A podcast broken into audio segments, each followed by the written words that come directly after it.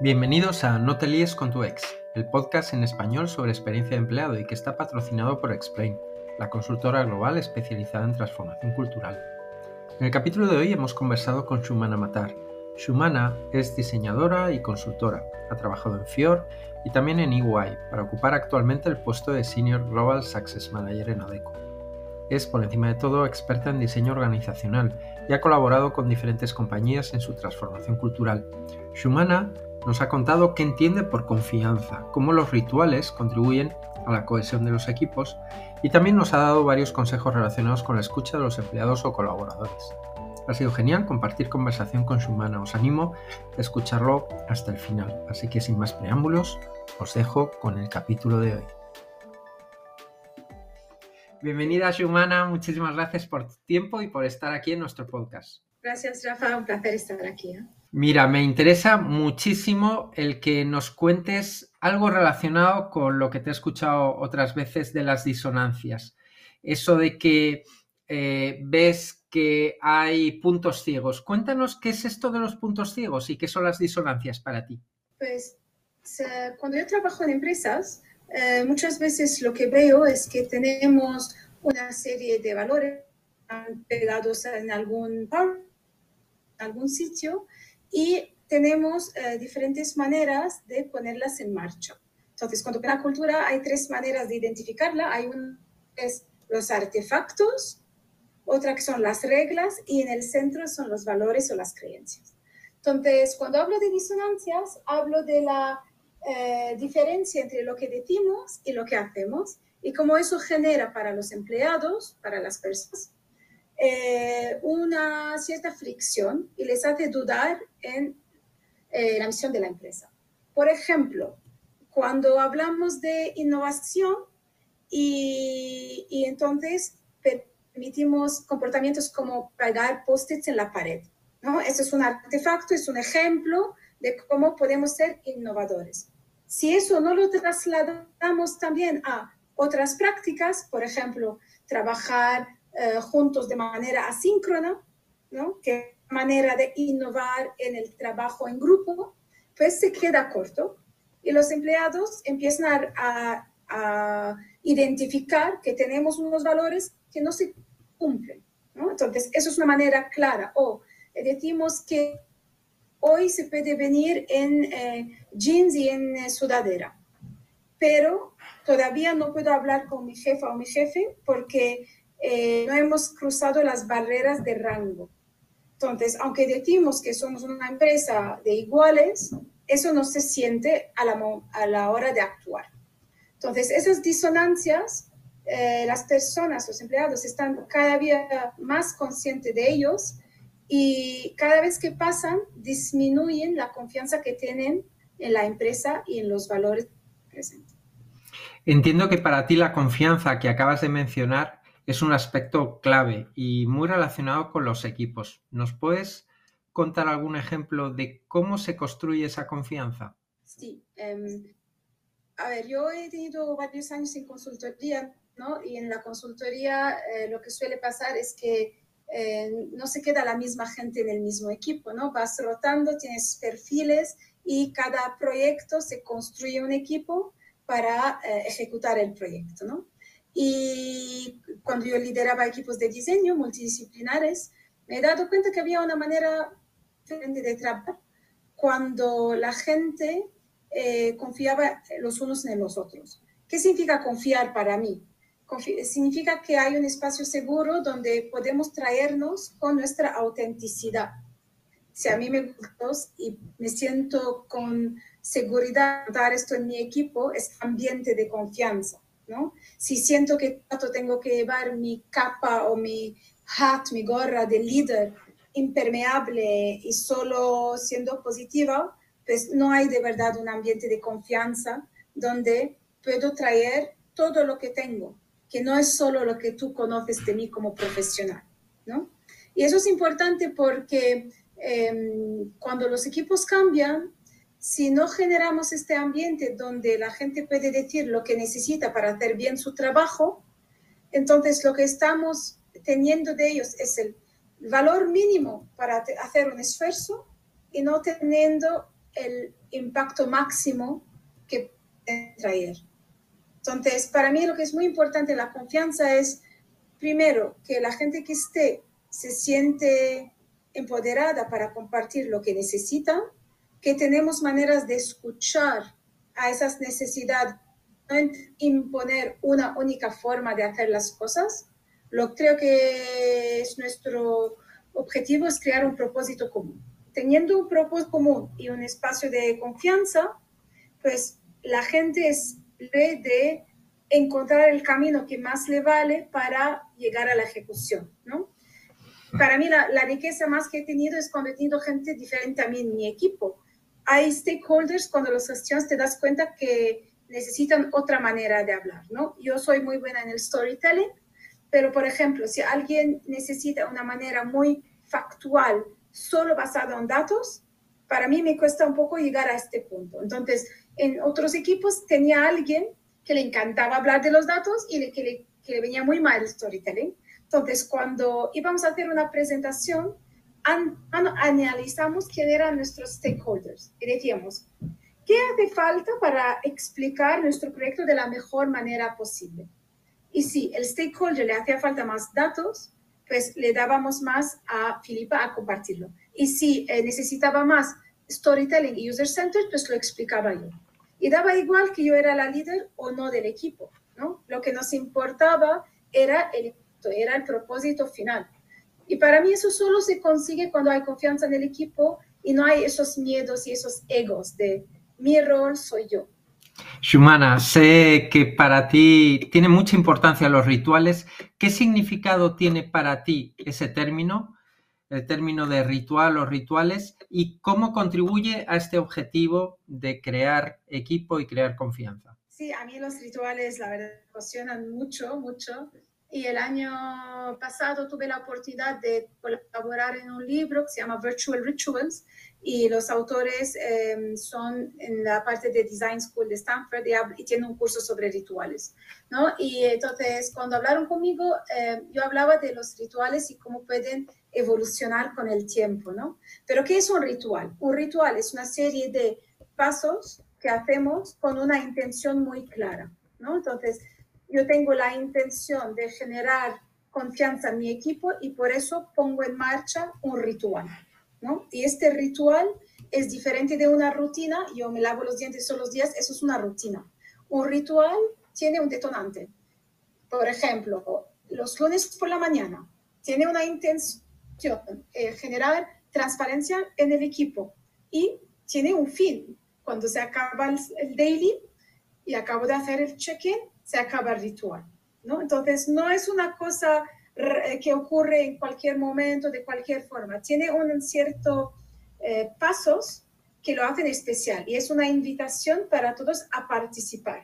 Entonces, los rituales, eh, por ejemplo, había un ritual en alguna empresa que he estado de eso, justamente de compartir estados de proyecto porque queríamos que todo el estudio esté, esté al tanto de lo que está pasando entonces, el ritual empezaba un martes, siempre tenía una parte de eh, tortilla de patatas y como extranjera me flipaba esto porque no lo comía en ningún otro sitio. Cada persona que estaba presente alrededor de la mesa de la cocina compartía algo del proyecto en que estaba y cuando se acababa la tortilla, se acababa el sharing y se cerraba el ritual y nos íbamos, ¿no? Entonces, eso era un ejemplo de un ritual y la importancia era dar visibilidad a todo el equipo, no solo los proyectos. Esa era la intención. Entonces, eh, con Glenn y, y eh, cuando me entrevistaron y hablamos de la evolución, porque, claro, esto funcionaba cuando éramos 25. Cuando llegamos a ser 55, aunque seguíamos haciendo los mismos pasos, ya no conseguíamos la intención, ¿no? Que era que todo el mundo pudiera tener voz y tenemos visibilidad de todos. Entonces ahí es el momento de decir, hay que evolucionar el ritual. ¿no? Entonces, eh, para mí los rituales consiguen que la gente eh, se puede mm, mostrar más vulnerable y por esto es muy importante que modelamos los rituales. ¿no? Yo no te puedo pedir a ti, eh, cuéntame qué has hecho en tus vacaciones si yo, no estoy dispuesta a compartirlo, ¿no? porque eso sería inigualdad de poder. y el ritual eh, como efecto secundario igualar todas las personas que participan en él. Y por eso a mí me apasiona. Oye, lo que estás contando es muy potente, Shumana, porque lleva consigo una transformación cultural en muchas organizaciones. Y hay organizaciones, y tú lo sabes, que están muy lejos todavía de esta transformación, o al menos de llegar al punto final que estás escribiendo. ¿Tú cómo dirías que deben de ser los primeros pasos en la transformación de este camino que tiene como destino final lo, que estás describiendo? Pues em, algo que yo creo que es muy importante es tener conciencia de cómo podemos ser nosotros agentes del cambio, ¿no? Y un agente del cambio no necesariamente tiene que tener este título. Yo no tengo que tener el título de coach o de eh, HR Business Partner o de Team Lead, ¿no? Cada uno de nosotros es un círculo de influencia donde por nuestros actos, nuestras palabras, nuestras maneras, influimos en las personas que nos rodean. Entonces, em, para mí el primer camino o el primer paso es tener conciencia de nuestro rol dentro de este sistema y cómo lo podemos impactar. ¿no? Y el segundo es bien eh, hacer visible cuál es el propósito que queremos conseguir. ¿no? a mí empresas como Explain me encantan porque hacen tangible algo que es muy intangible, ¿no? Una cultura, una experiencia del empleado. En boca de todos puede significar cosas diferentes, pero cuando lo plasmamos delante de nosotros, de, de repente tenemos un punto de partida común, lo cual podemos tomar próximos pasos. Entonces, para mí el segundo paso sería hacer tangible, visible, accionable el propósito que queremos conseguir. Y la tercera, a través de los rituales, es invitar nuevos comportamientos. ¿no? Y esos nuevos comportamientos no pueden quedarse a nivel del equipo, se tienen que modelar el, del management. Me acuerdo en alguna empresa que estuve on-site en Lisboa, hablaban mucho de la importancia de la transformación digital, de cómo teníamos que ser todos iguales, del open space, que nadie tenía que tener un despacho. Y después de seis meses, el último día nos llevaron a hacer un edificio y nos llevaron a la, a la última planta, que claro, nunca había estado yo en la última planta. Y entonces, en la planta abajo, donde trabajamos todos, open space, no tienes tu mesa, no puedes dejar el ordenador, no puedes dejar ningún símbolo personal tuyo. Llegas a la última planta y eran em, eh, como despachos de vidrio, pero después del despacho de vidrio había una cortina. Entonces, no era transparente, pero mira qué cool eran, tenían una mesa de ping-pong, ¿no? Porque así se consigue la transformación. Entonces, para mí eso es siempre un ejemplo de la disonancia que puede existir entre las capas de la empresa y, qué difícil es, ¿no? De pedir a un empleado, a una empleada, de pasar por un proceso de cambio que suele ser doloroso. No significa que es imposible, es totalmente posible, pero hay una curva que tenemos que procesar y a veces nos paramos y decimos, ¿me vale la pena este sufrimiento para eh, lo que voy a alcanzar al final? ¿No? Y las cosas que nos ayudan a cruzar los bordes de esta transformación suelen tener que ver con el liderazgo que tengo, con los ejemplos que veo, con qué comportamiento compenso. ¿Qué cantidad de temas tocas? Porque ese me vale la pena apela a lo que es pagar un precio, ¿no? Un precio por un sacrificio, por un cambio que eh, es el precio lo que marca la envergadura del cambio. Y antes hablabas de, esos agentes del cambio. Te he escuchado en alguna ocasión hablar de que el cambio no solo desde arriba, también tiene que ser desde abajo, pero déjame, déjame contarte algo porque seguro que tú te has enfrentado a una situación parecida. Hace muy poco una compañía nos dijo que eso de escuchar a las personas suponía un riesgo muy alto, ¿no? Y a mí me sonó al paciente que llega al médico, el médico le dice, lo primero hay que hacer un análisis de sangre y dice, no, no, no, no, no, no lo hagamos a ver qué nos vamos a encontrar. ¿Te has encontrado con alguna situación así? ¿Qué se puede hacer en esos casos? Sí, eh, pues mira, yo creo que muchas veces como eh, personas que trabajan en el diseño y en equipos de transformación, solemos estar embebidos en las empresas, tenemos el rol y a veces el deber de em, exponer los puntos ciegos, ¿no? Muchas veces cuando hacemos un research, escuchamos cosas de los clientes que después eh, compartimos con eh, la gestión.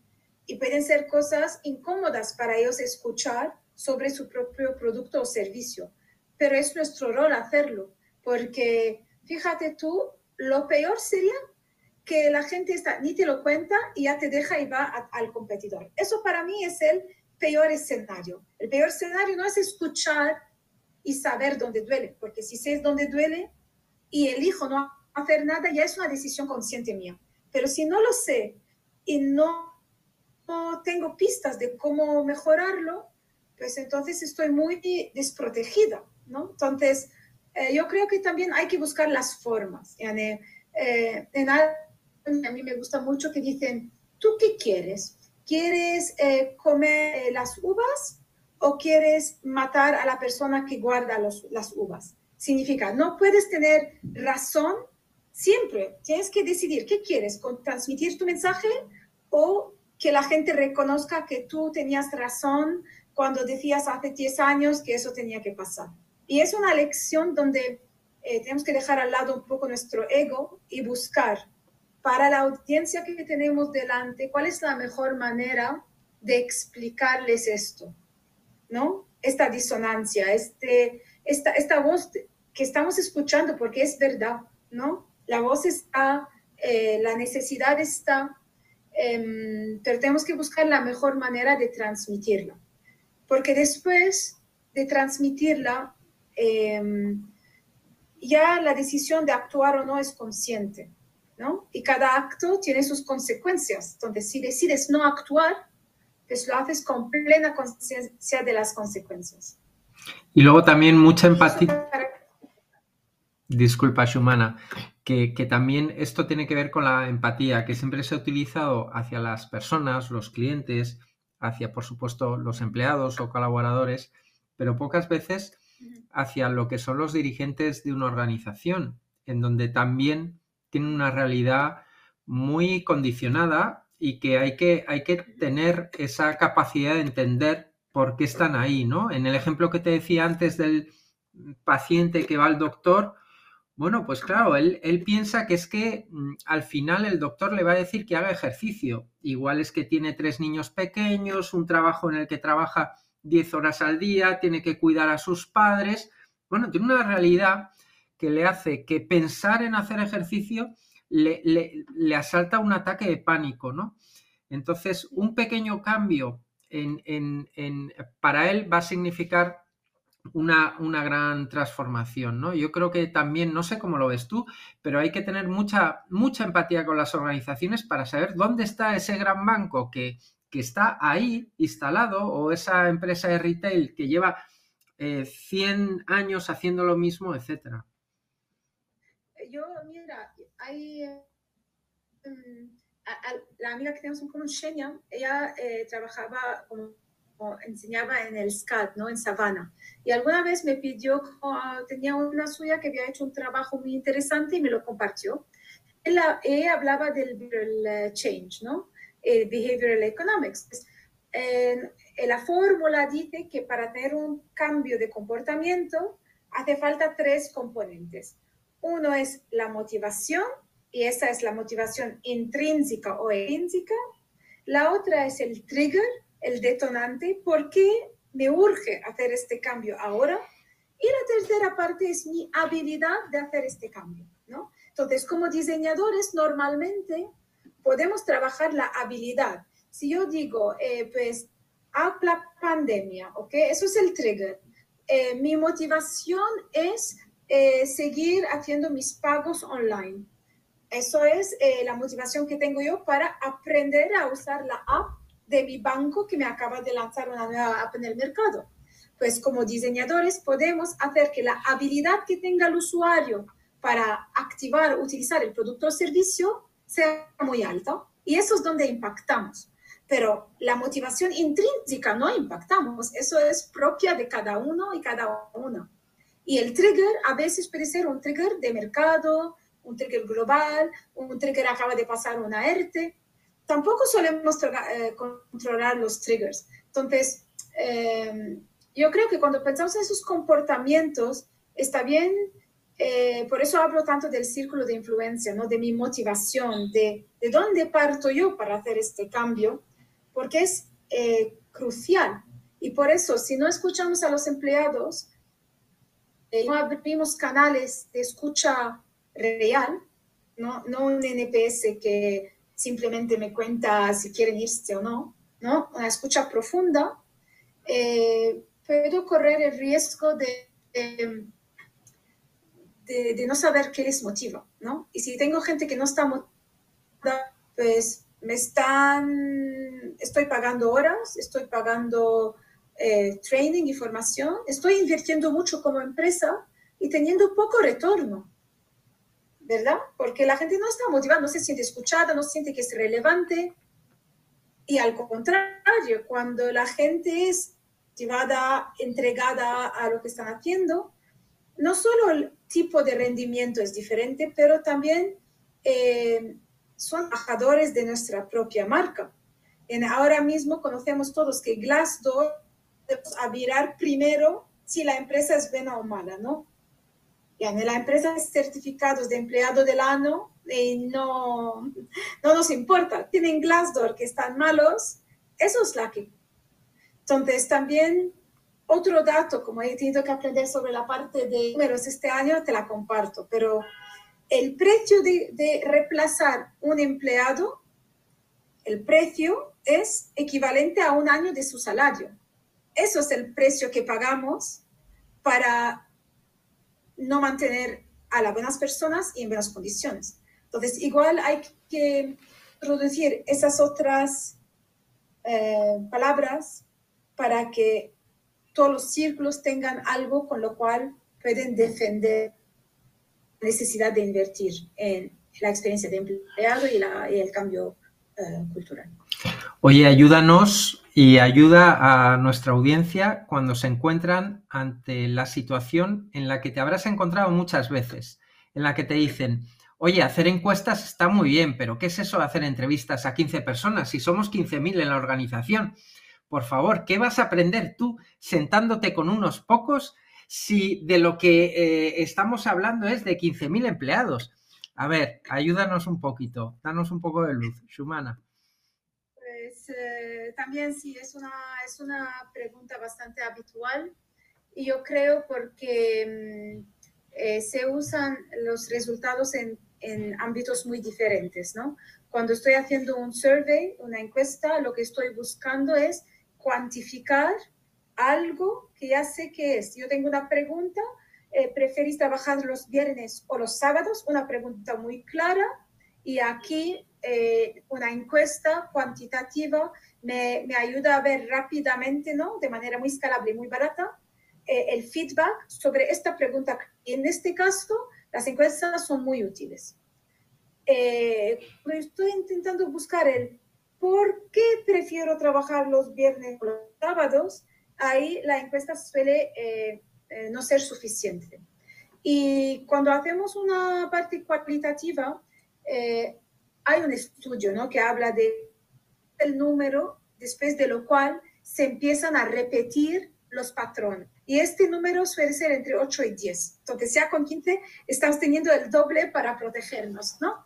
Eh, pero cuando empiezas a hacer entrevistas cualitativas, ¿no? cuyo propósito es saber el por qué has tomado esta decisión, ¿no? ¿Qué te ha influido? ¿Qué has pensado? Eh, ¿Qué has hecho después? ¿no? Entonces, esta parte de cualitativa, de emocional, de necesidades, pues eh, suele ser una, una entrevista más profunda. Hay muchas maneras de hacerla más robusta, por ejemplo, entrevistas en casas de usuarios da una información mucho más rica o entrevistas, yo he hecho mucho shadowing, por ejemplo, con empleados en sus puestos de trabajo y hay mucha, mucha más información que se recaude que en un simple cuestionario no llegamos a, ver.